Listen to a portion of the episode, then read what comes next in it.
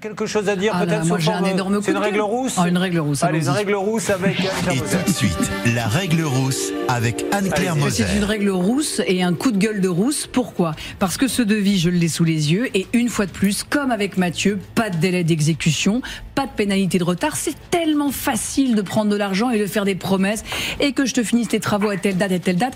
C'est du grand n'importe quoi. Et puis aussi, il faut que je dise à nos amis téléspectateurs et auditeurs qu'ils ne sont pas euh, sans ressources dans le sens où la Cour de cassation, et j'ai creusé le sujet hier, indemnise la perte de chance, c'est-à-dire que faut vous dire que dans le cas de Claudette, elle a acheté cet appartement, c'est chouette, en plus c'est Stella sur mer, euh, Stella plage, pardon, elle a acheté cet appartement pour sa retraite. Or, tous les mois qui passent pour Claudette, c'est en pure perte, et ça, elle peut en justice se le faire indemniser, pas forcément du montant du loyer, mais en, tout cas du gain espéré, et je le dis, je le répète, un, un chantier qui n'a pas un délai écrit sur le devis, c'est entre 1 et 3 mois maximum, et si ça n'est pas respecté, là encore, on peut être indemnisé.